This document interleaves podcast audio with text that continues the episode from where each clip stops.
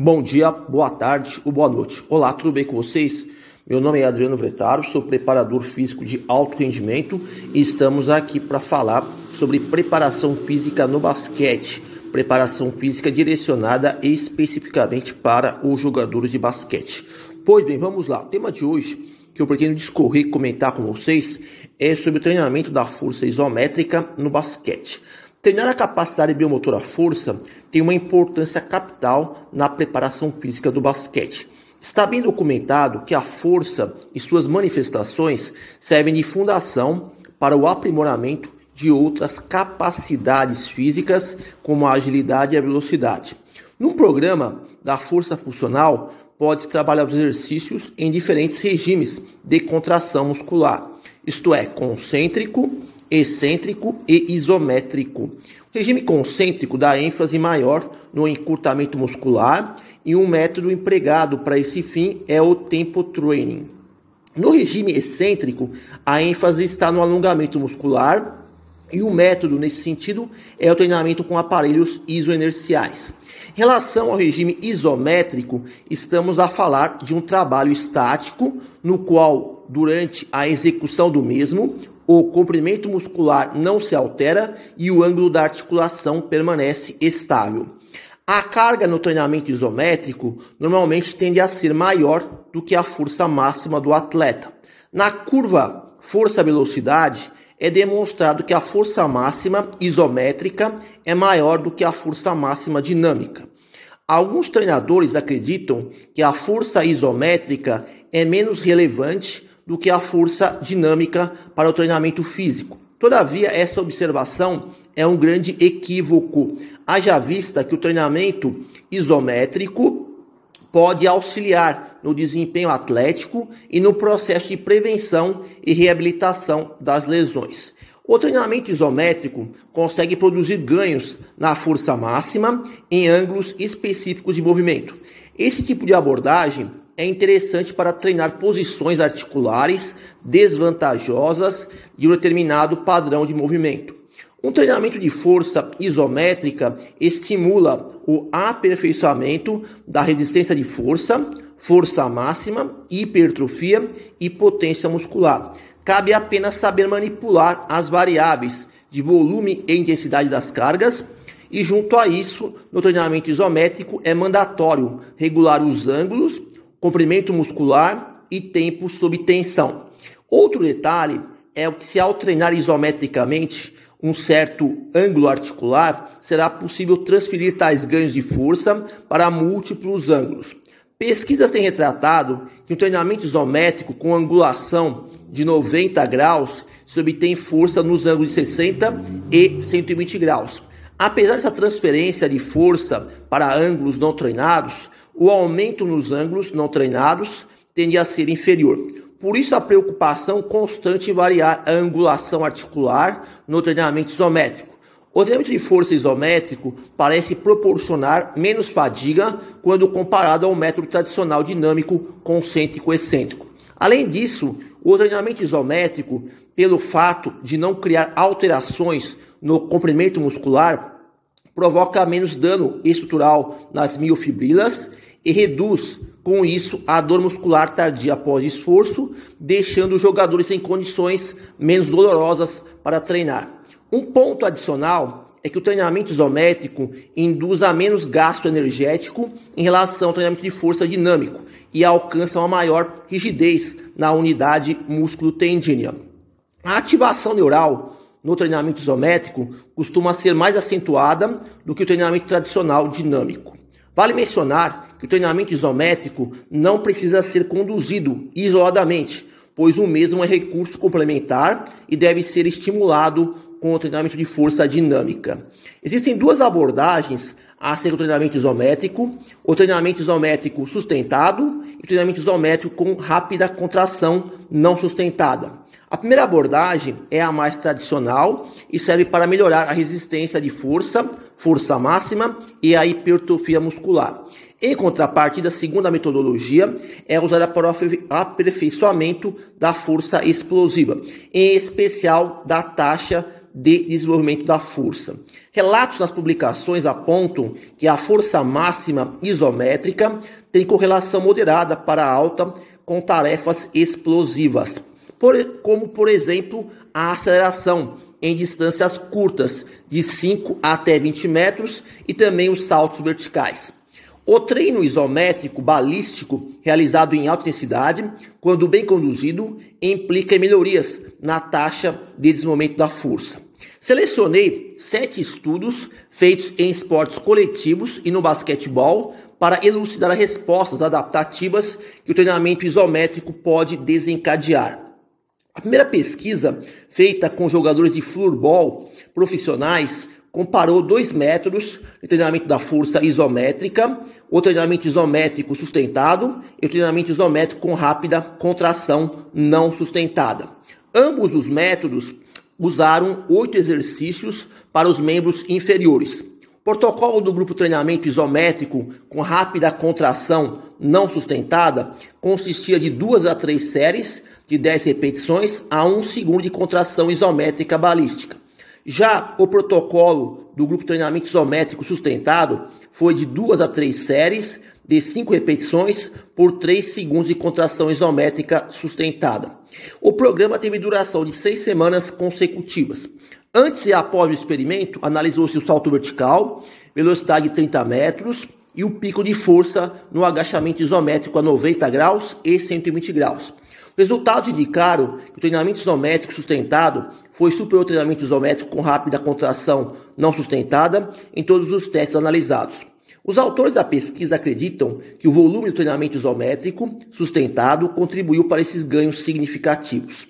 No segundo estudo, jogadoras formativas de handball foram submetidas a dois tipos de intervenção: treinamento pliométrico e treinamento isométrico. A duração do experimento foi de quatro semanas seguidas. Foram utilizados nove exercícios para membros superiores em cada um dos grupos. Pré e pós-experimento foi medida a força explosiva dos membros superiores através do lançamento de medicine ball. Nos resultados, o grupo de pliometria teve ganho de 11,8% e o grupo isométrico teve ganho de 4,56% na potência. De acordo com os autores, apesar do ganho inferior de força explosiva com o método isométrico, o mesmo pode ser considerado mais um instrumento para treinar a potência de membros superiores. Na terceira investigação, os jogadores de handball universitários realizaram treinamento isométrico agudo para verificar sua influência no equilíbrio postural durante a técnica do arremesso. Três exercícios em isometria foram empregados: flexão de braços, prancha ventral e meio agachamento, com tempo de tensão muscular entre 20 segundos até 30 segundos. Antes e após os exercícios, houve a medição do equilíbrio postural numa plataforma de força. Resultados indicaram que o esforço isométrico causou alterações no centro de pressão plantar, fazendo com que os jogadores não controlassem os movimentos de forma adequada na fase final do movimento. A quarta pesquisa avaliou a capacidade de produzir força isométrica explosiva e sua associação com as ações motoras específicas do rugby. Jogadores executaram sprint de velocidade em 5 e 20 metros, salto vertical e o agachamento isométrico explosivo. Nos resultados, a altura do salto vertical correlacionou-se com a força máxima absoluta no agachamento isométrico explosivo. Os sprints de 5 e 20 metros demonstraram uma correlação negativa com a força explosiva absoluta no tempo de 100 milissegundos. Contudo, os jogadores que tiveram desempenho superior no sprint de 5 metros apresentaram maior força absoluta isométrica explosiva em 50 milissegundos. A conclusão dos pesquisadores foi de que o teste de agachamento isométrico explosivo tem forte associação com o salto vertical e os sprints de 5 e 20 metros. Também, segundo os autores, o elemento-chave na produção de força isométrica explosiva é a rápida ativação da musculatura agonista. O quinto estudo foi realizado com jogadores de basquete universitários. A intenção era averiguar se existe relação entre o exercício isométrico mid-pull com atividades de força máxima e explosivas, como uma repetição máxima do agachamento, uma repetição máxima no exercício hang clean, salto vertical e teste de agilidade. Foi constatado que o pico de força no exercício isometric mid-pull é correlacionado com a força máxima dinâmica no agachamento e no exercício hang clean, assim como inversamente correlacionada com o teste de agilidade. A altura do salto vertical teve forte correlação com a taxa de desenvolvimento da força no exercício isométrico mid-pull. Os autores defendem que o teste isométrico no exercício isométrico mid-pull é um recurso útil para traçar informações acerca dos níveis de força máxima e potência muscular em jogadores de basquete. Na sexta investigação, jogadores de cricket, categoria sub-17, foram submetidos ao teste unipodal do isométrico mid-pull e analisou-se a correlação com o sprint de 5, 10 e 20 metros e o teste 505 de agilidade. Resultados evidenciaram correlação negativa moderada do teste unipodal isométrico mid-pull com a capacidade acelerativa. Porém, o teste isométrico unipodal não teve correlação com a agilidade. Os pesquisadores acreditam que avaliar a força isométrica unipodal é uma ferramenta viável mais específica para se analisar a capacidade de corrida acelerativa em distâncias curtas. Na sétima pesquisa, com jogadores profissionais de floorball, foram comparados dois tipos de treinamento isométrico, no salto vertical e nos sprints. Um grupo executou treinamento no exercício agachamento isométrico a 90 graus e o outro grupo realizou treinamento no exercício agachamento isométrico a 120 graus. A duração do programa foi de seis semanas.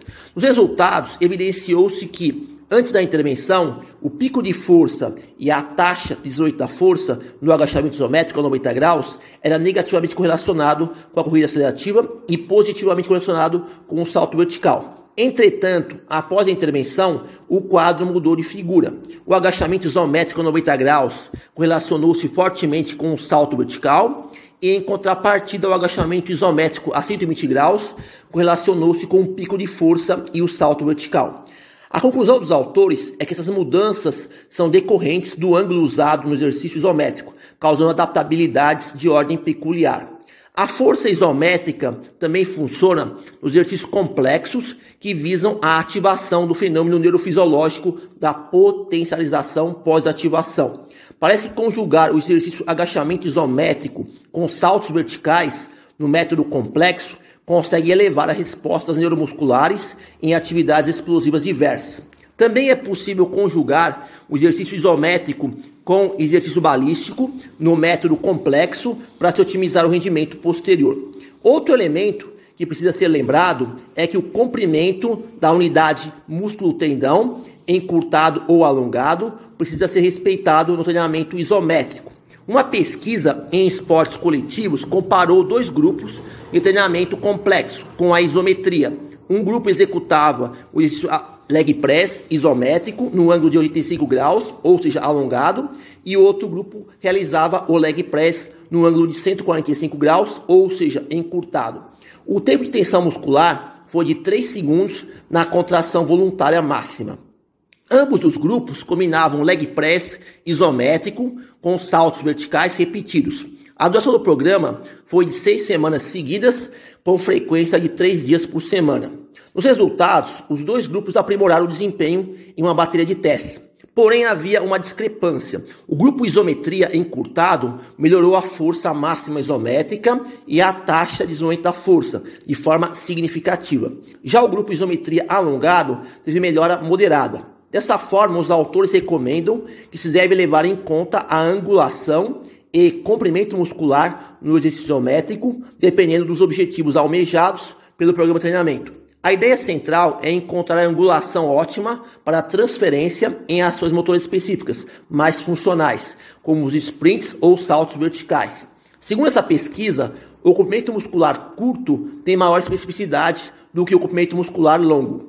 Tem sido postulado que é mais interessante treinar continuamente uma combinação de força dinâmica e força isométrica do que apenas realizar intervenções pontuais no método isométrico. Em termos preventivos, existem sugestões de que treinar isometricamente a força dos extensores do quadril, abdutores do quadril e rotatores do quadril se diminui a angulação do joelho valgo, responsável pela lesão de ligamento cruzado anterior. Então, Reforçando o que eu havia dito anteriormente, o treinamento isométrico aprimora a resistência de força, força máxima, hipertrofia e potência muscular.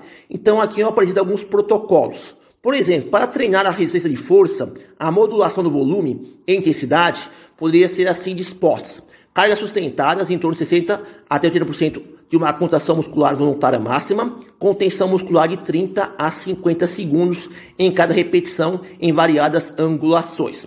No caso da força máxima, a carga sustentada oscila entre 80% a 100% da contração muscular voluntária, com tensão muscular de 1 a 5 segundos em cada repetição nos vários ângulos. A hipertrofia é estimulada com o treino isométrico com carga sustentada, compreendida em 70 a 8,5% da contração muscular voluntária máxima, com tensão muscular de 3 a 30 segundos em cada repetição, com posição angular que favoreça o comprimento muscular mais longo. A potência muscular é aprimorada com a força isométrica, usando contrações não sustentadas, rápidas, por menos de 3 segundos, com carga em torno de 30% até 40% da contração voluntária máxima, variando a angulação. Uma atenção deve ser dada na angulação do movimento no treinamento da força isométrica, quando o ângulo do exercício corresponde ao início da fase concêntrica do movimento. A geração de transferência mecânica tende a ser maior. Atrelado a isso, os jogadores devem ser encorajados a exercer força isométrica com o máximo esforço muscular. Por fim, pode-se alegar que treinar a força isométrica com a finalidade de ampliar a capacidade de gerar altos níveis de força e potência muscular é um método indiscutivelmente necessário. Cabe ao profissional envolvido com o programa de treinamento saber implementar o treino isométrico e manipular corretamente as variáveis de carga externa para que os resultados do desempenho sejam satisfatórios. Então termina aqui aquilo que eu discuti com vocês sobre o treinamento da força isométrica no basquete. Bom, por hoje é só. Espero que você tenha conseguido obter uma informação útil para poder estar tá aplicando na sua prática profissional. Agradeço pela atenção, desejo boa sorte a todos e até a próxima.